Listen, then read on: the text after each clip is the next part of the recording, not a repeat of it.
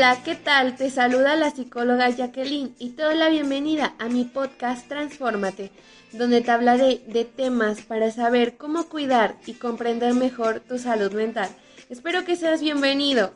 Comenzamos.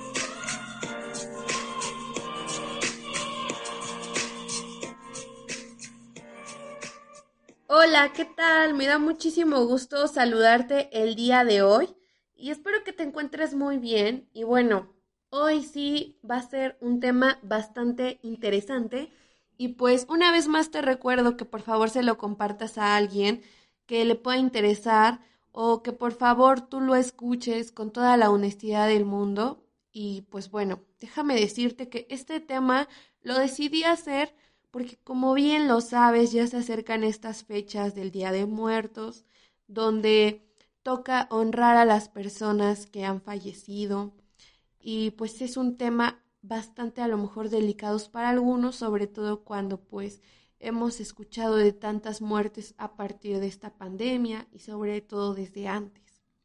Y bueno, hoy nuestro tema va a ser acerca de la tanatología que ya sé que a lo mejor algunos de aquí ya han escuchado este tema, pero tal vez algunas personas siguen descubriendo de qué se trata realmente el ver a la tanatología desde otra postura.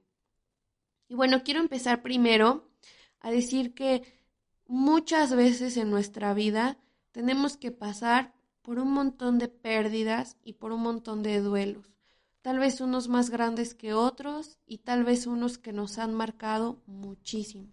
El duelo es algo que cargamos y ya saben que algo que vamos cargando a la larga nos va pesando cada vez más. Los que estamos perdidos somos nosotros, la nueva realidad sin eso que perdí, como por ejemplo cuando tengo la pérdida de alguien que acaba de fallecer por ese momento me encuentro totalmente perdido o perdida, porque me doy cuenta que mi vida está llena de la ausencia de esta persona. Está totalmente perdida también porque me tengo que enfrentar a mi realidad de que ahora esta persona ya no va a estar conmigo, de que su tiempo en este mundo se acabó y que ahora es difícil comprender que ya no va a estar y tengo que hacer un reajuste de emociones, y sentimientos, sobre todo cuando tal vez aún tengo algo pendiente con esta persona que acaba de fallecer o sobre todo si era alguien súper importante en mi vida. Por eso la tanatología a veces la tachamos como que habla solo de muertes, pero en realidad la tanatología habla más de vida que de muerte.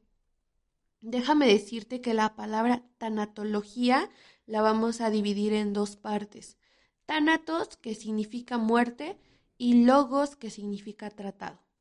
Ahora, aquí viene una pregunta que alguna vez me, me la hizo un paciente mío que decía, ¿en cuánto tiempo mi vida volverá a ser como la de antes a partir de que acabo de perder a alguien?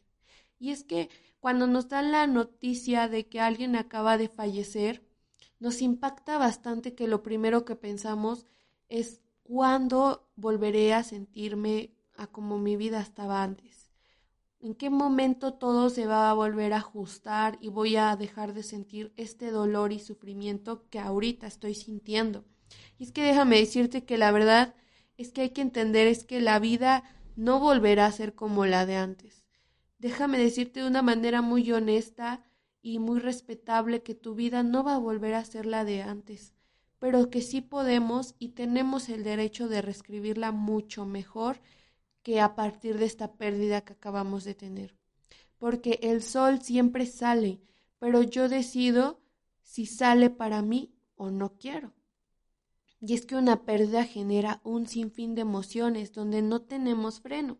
Es como si nos subiéramos a esta montaña rusa y de momento ya va a arrancar y sentimos los nervios de no sabemos qué va a pasar, no, no sé qué voy a sentir, no sé a lo mejor en qué momento ahora sí voy a sentir esa emoción.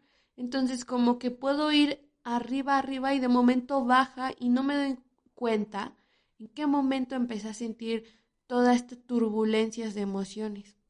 Como por ejemplo, Elizabeth Kubler-Ross nos habla acerca de las etapas del duelo que hoy te quiero contar. Una de ellas es la negación, y es cuando recibimos esta noticia impactante de que un familiar nuestro acaba de fallecer. Y nos damos cuenta desde lo más fondo de nuestros corazones que ese mismo corazón de nosotros busca entender el por qué esta persona ya no estará más está buscando esta estabilidad, está buscando también como el impacto que tiene en nosotros. Luego viene nuestra segunda etapa que es el enojo o la ira. ¿Por qué a mí? ¿Por qué yo? ¿Por qué justo tal vez donde mi vida me empezaba a ir bien, de momento tuve esta pérdida tan grande? ¿Y por qué justo en el momento en donde todo iba bien? ¿O por qué tuvo que ser ahorita y no después? Es que no se trata como que nosotros podamos decidir el que no o el que sí. Pero justo en este momento de enojo, incluso hasta con nosotros mismos, se vuelve un poco impactante en nuestras vidas. Luego viene la etapa de la negociación. Si hago esto, tal vez esta persona volverá ofrecemos tal vez promesas, cambios, con tal de que esta persona que acabo de perder vuelva a mi vida. Luego tenemos la etapa de la depresión, que es la incapacidad emocional de enfrentar una situación en la vida. Es toda esa tristeza profunda que siento a partir de mi pérdida. Es todos esos sentimientos, todos los recuerdos, todo eso que tal vez a lo mejor estuvo pendiente, todo eso, ahora sí es la turbulencia, es ese tornado así emocional dentro de mí. Y luego viene nuestra última etapa que es la aceptación, que es aceptar nuestra pérdida y trascender. A veces el dolor tiene tanto ruido que no nos podemos escuchar. Como por ejemplo, yo te pregunto a ti ahorita que estás escuchando este tema, ¿cómo te explicaron a ti cómo es la muerte? ¿Cómo sería tu concepto de muerte? ¿Cómo tú definirías qué es la muerte? A veces sirve mucho que nosotros tengamos nuestro propio concepto de muerte porque así lo vamos analizando más y va quedando como más consciente en nosotros. Por eso, ¿qué cosas no has escuchado de ti? ¿Qué cosas a lo mejor aún no has analizado? Porque el dolor nos hace tanto ruido que a veces es un poco difícil poder expresarlo. ¿Qué cosas tengo que hacer con el dolor? Primero, sufrirlo, porque a veces nos damos cuenta que nos rodeamos como de no hay que sufrir, hay que estar bien, aunque esto sea lo más doloroso que me ha pasado, necesito tener mi actitud de aquí no pasó nada, aquí todo sigue igual. Luego sería como arrastrar mi dolor, a ver, ver qué, qué está pasando con esto que me duele, qué siento yo con este dolor, no qué siente la otra persona, no que si tengo que estar bien para que los demás no vean que estoy sufriendo, no, no, no, a ver, necesito analizar qué está pasando conmigo, con esta experiencia que tal vez por más dura que sea, necesito también aprender de ella, aceptarla y transformarla. El tiempo lo cura todo. ¿Cuántas veces hemos escuchado esta frase? Sobre todo que aquí en México es muy reconocida. El tiempo lo cura todo. Esa persona no quería verte así. Échale más ganas, por favor, ya, ya pasaron dos años, por favor, deja de llorarle. Ya pasaron cinco, por favor, ya supéralo. Entonces, fíjense, estas cosas, lejos de ayudar, a veces no son suficientes. Es muy fácil decir, échale ganas o el tiempo lo va a curar todo. Vas a ver que si tú vas avanzando, luego vas a voltear a ver esto y vas a decir, ah, ya pasó, ya no me duele. No, no, no. Y es que aquí lo importante primero es darme cuenta que acabo de perder a alguien, que es una noticia impactante. Desde el momento que me dan la noticia causa un impacto en mí. Entonces no es tan fácil el decir que el tiempo lo va a curar todo, porque el tiempo puede seguir pasando, pero yo voy a seguir teniendo esta misma sensación, estos mismos recuerdos y todos estos sentimientos que aún no he logrado acomodarlos.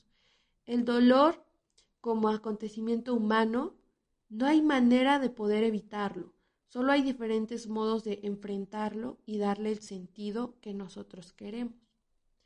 Hay un autor que me gusta mucho y sobre todo me gusta mucho esta frase de él, que es de Nietzsche, que dice, ¿quieres transformarte? Abraza tu dolor. Es que a veces no nos tomamos el tiempo necesario para abrazar este dolor, esta gran pérdida que hemos estado sufriendo. No nos damos el tiempo. He escuchado alguna vez una persona que me decía, es que tuve que atender el velorio, tuve que atender a los invitados que llegaban, tuve que atender a lo mejor como que mi mamá no se pusiera mal, que mi papá, que los hermanos y todo, y no me di tiempo a mí. Y todo pareciera como que se bloqueó y no me di cuenta que yo también estaba sufriendo. Somos seres humanos y necesitamos vivir también este dolor, pero también transformarlo. Entonces, esta frase hace mucho sentido. El problema no es el duelo. El problema es un duelo no trabajado. Porque si no trabajamos un duelo, entonces efectivamente va a pasar lo que te comentaba hace rato. Van a pasar dos años, tres años y voy a preguntarme, pues, ¿por qué no puedo superar esto? ¿Por qué no puedo? Pues porque no he trabajado el duelo no he sintetizado y no he analizado mejor por qué realmente esto me está doliendo. ¿Qué creo yo que sigue pendiente en esta pérdida? ¿Qué es eso que tal vez yo pienso que no me ha dejado avanzar? Porque tal vez a lo mejor tenía algo pendiente con esta persona, o porque tal vez no me pude despedir. Entonces son un montón de cosas que influyen ahí. ¿Qué cosas no me están permitiendo como transformar esto que siento? No hay nada que te mantenga enganchado que lo no resuelto. Si no podemos resolver esta pérdida que acabamos de presentar, siempre nos va a tener como ahí ese pendiente. Entonces vamos a estar postergando, postergando y postergando y nos vamos a dar cuenta que nos sentimos igual o quizás peor. Entonces ahí sí nos vamos a preguntar qué está pasando, por qué estoy sintiendo esto. Fíjate que hoy te quiero dar unos puntos que ayudan a lo mejor a trabajar las pérdidas, que me gustaría muchísimo que, que me comentaras si alguna vez los puedes poner en práctica o qué tanto sentido te hizo. Uno de ellos es primero expresar lo que siento. Como por ejemplo, es muy común aquí en México cuando nos preguntan, hola, ¿cómo estás? Bien, bien, muchas gracias. ¿Y tú? Bien, también. Y ahí queda y después analizándolo mejor, no, no, no, espérate, no estoy bien. Tal vez no se lo contamos a la otra persona que nos acaba de preguntar cómo estamos, pero ya analizándolo bien te das cuenta, no estoy bien, tengo un montón de problemas que no los he podido resolver, a lo mejor tengo problemas económicos, a lo mejor, no sé, tengo conflictos con mi familia, con la pareja, con quien sea, pero yo ya solté el bien, pero por dentro sigo sintiendo eso como de, no, no, no estoy bien. Para empezar aquí, no te mientas, sé honesta y sé honesto contigo mismo. ¿Qué es lo que siento? ¿Realmente estoy bien? ¿O solamente lo estoy diciendo así como palabras al aire porque me doy cuenta que en realidad no estoy bien? Por eso es importante expresar lo que siento. Expresar mis sentimientos también ayuda al acomodar todo lo que siento. Tengo que expresar qué estoy haciendo. Como por ejemplo, a mí me gusta muchísimo esta frase que dice, donde vives emocionalmente, vives realmente. Te invito yo a que tomes lápiz y papel y así, si tú te sientes muy mal, si tú dices, no, no sé ni cómo acomodar, escríbelo a veces el transcribir palabras ayuda muchísimo a acomodar todo ese proceso de sufrimiento, dolor, tristeza que llevo dentro. Ayuda muchísimo a expresar los sentimientos. Luego viene otra cosa que es acomodar mis sentimientos. Si yo puedo lograr expresar de una manera honesta esto que estoy sintiendo, voy a poder acomodar cosa por cosa. Como por ejemplo, si yo siento en estos momentos, a ver, a ver, me siento quizás enojada con la vida porque justo cuando todo estaba perfecto me quitó a una persona que yo amaba mucho. Entonces cuando me doy cuenta de que esto es lo que siento, ya lo expresé, porque ya lo estoy expresando desde ahí. Ahora mi trabajo es acomodarlo. A ver, esto que acabo de decir, ¿qué efecto hace en mí? ¿Qué estoy sintiendo yo ahorita? ¿Tristeza? ¿Tengo ganas de llorar? ¿Tengo ganas como de seguir sacando todo eso que llevo atorado? ¿Tengo ganas como de seguir como tratando de analizar qué está pasando conmigo, etcétera? Por eso, acomodar todas mis ideas, todos esos sentimientos acumulados, ayuda bastante darme cuenta de las heridas anteriores. Y fíjate, esta es muy importante, como por ejemplo, digamos que yo estoy pasando un duelo terrible. Y entonces me doy cuenta que esto ya fue como la gota que derramó el vaso y ya, ahora sí ya exploté. Ahora sí ya toqué fondo, ahora sí ya no encuentro como la salida, esto ya me está rebasando más de lo que yo creía que a lo mejor tal vez sí podría como salir de esto, pero me doy cuenta que es como el hoyo que le sigo escarbando y ahora ya estoy en este punto. Entonces, después, analizándolo más a fondo, me doy cuenta que también traigo heridas en otros aspectos. Herida a lo mejor de la infancia, a lo mejor no me ha ido tan bien, y tengo un montón de problemas económicos y luego resulta que viene una pérdida tan grande. Y si yo me doy cuenta de estas heridas anteriores y lo junto todo, me doy cuenta, a ver, claro, tal vez por eso me siento así, porque estoy cargando con tantas cosas, con tantas heridas, que no puedo sanar una y ahora ya tengo otra más grande. Por eso yo te comento que lo importante es tener un duelo bien trabajado eso es lo que me va a ayudar a poder transformar mi dolor, a poder verlo desde otra perspectiva. Por eso la tanatología es toda una obra maestra, es todo un descubrimiento contigo mismo a través de tu pérdida. Es analizar bien. Un, un duelo nunca va a ser lineal. ¿Recuerdas que te contaba yo de las etapas del duelo? Pues a veces no es lineal. No es como que tengo que pasar inmediatamente por la negación y llegar exactamente a aceptación. Claro que no. Primero es darme cuenta, a ver, ¿qué perdí? ¿Qué es lo que yo acabo de perder? Analizar, darme cuenta me va a ayudar a comprender mejor cómo me siento.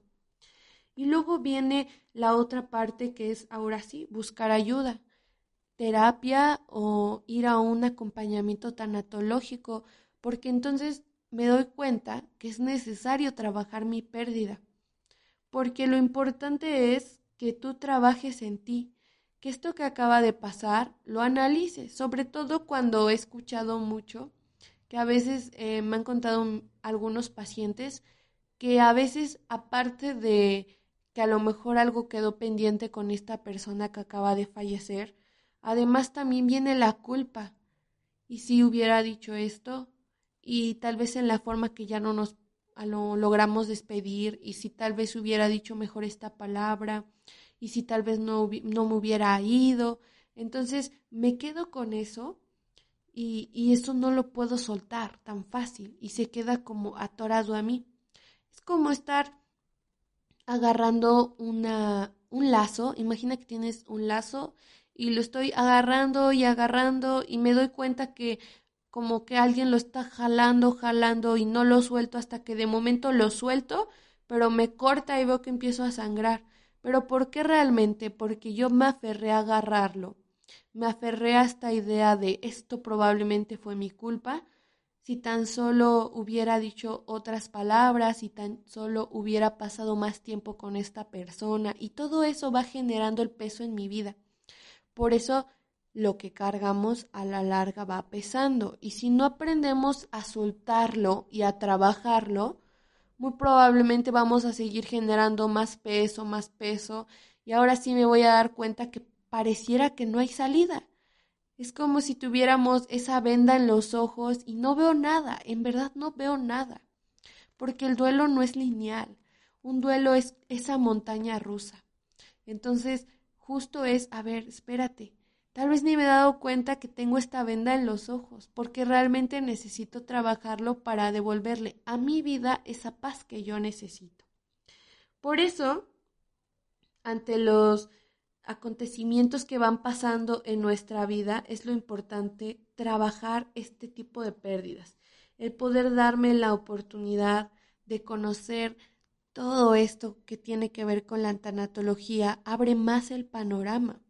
Esto es algo que no me permite avanzar y que a lo mejor así han pasado tal vez dos años, me doy cuenta, no, sigue igual, el dolor sigue intacto, sigo con esa, esa misma como chispita de no puedo, no quiero, no estoy preparada, no estoy preparado. Como por ejemplo, ¿Has escuchado por ahí a las personas cuando te dicen, pues es que tienes que hacer algo, por favor haz algo con tu vida? Esta persona de verdad, esta persona que falleció, pues ya falleció, de verdad ya. No, no, no, pero espérate, también está la otra parte de, a ver, cada quien va a su ritmo. Un duelo es ir a mi ritmo, es ir poco a poco, no es adelantarme a hacer cosas que aún considero que no estoy preparada o preparado. Es ir a mi propio ritmo. Como por ejemplo, yo te voy a dar aquí una, una actividad que a lo mejor me gustaría bastante que la pudieras poner en práctica. Si tú conoces a alguien que ha perdido un familiar o tú perdiste un familiar muy importante en tu vida, recordar también la parte de, a ver, tal vez siento que no me pude despedir. No me pude despedir de esta persona. No le dije tal vez desde el fondo de mi corazón lo que siento en realidad y siento que esta parte está pendiente. Yo te invito a que hagas una carta. En tanatología se ocupa mucho la carta de despedida. Entonces, esta parte ayuda mucho a analizar de una manera mejor, a ver qué está pasando aquí, qué cosas realmente yo quisiera decirle a esta persona que ya no está conmigo, para que por fin mi corazón entienda que ahora mi vida va a ser totalmente diferente, que esto es mi realidad, a vivir sin esta persona, pero también está mi otra parte de ser humano de necesito despedirme, necesito ver de qué manera puedo analizar mejor lo que me está pasando. Por eso me encanta y me fascina esa frase que dice, escribe, escribe hasta que deje de doler. Y a veces hace mucho sentido. El poner lápiz, papel y ponerle ahí todo el sentimiento y todo lo que siento es un total desahogo. A mí me gusta en acompañamiento tanatológico aplicar esta parte porque a veces el transmitir todo lo que siento ayuda. Como por ejemplo, a veces no puedo decirlo porque lo pienso, pero pareciera que las palabras no salen, pareciera que no puedo pronunciar esto que es lo que realmente yo quiero decir. Pero parece que están ahí en mi mente y no sale y no sale. Entonces cuando yo practico y pongo en marcha, ahora sí, a ver, voy a escribir en una hoja todo esto que estoy sintiendo, fluye más y pareciera que sale así totalmente hermoso y entonces ahora sí puedo trascender. Como por ejemplo, en la tanatología se ocupa mucho la metamorfosis de la mariposa y nos damos cuenta que a través de esta etapa donde va transformándose el gusanito en mariposa, así también puede ser un duelo, porque al principio pareciera que no podemos cambiar nada, pero lo que no puedo cambiar en realidad es el cómo sentirme, porque a veces cuando estamos pasando por un duelo, me duele más que mi vida ya no va a ser como antes con esta persona, que ahora hay cosas que ya no puedo hacer con esta persona nunca más. Como por ejemplo, ya no puedo contarle eh, a lo mejor como mis problemas, ahora con quién voy a recurrir, qué, qué puedo hacer con esto que acabo de perder.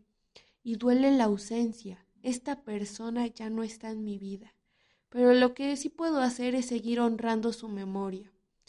Y a mí, seguirme transformando para que esto que me está doliendo, transformarlo en lo que yo necesito.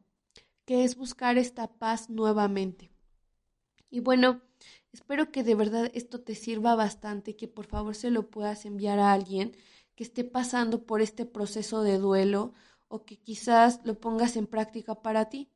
Porque a veces hablar de tanatología es totalmente hermoso, es todo otro mundo. Espero que hoy te des cuenta que, que no es malo hablar de nuestras pérdidas, no es malo hablar de esto que nos está doliendo bastante en el fondo, sino al todo lo contrario, esto nos ayuda a crecer. Crecemos a partir de que trabajamos nuestro duelo. Vamos como que sacando todo ese peso que ya veníamos cargando y entonces ahora sí poco a poco vamos encontrando un alivio. De verdad te doy muchísimas gracias por estar aquí conmigo el día de hoy en este podcast. Que se lo mandes a alguien que le sirva totalmente. Y pues te veré en un próximo episodio. No olvides que soy la psicóloga Jacqueline y te puedo atender en un proceso de psicoterapia o acompañamiento tanatológico.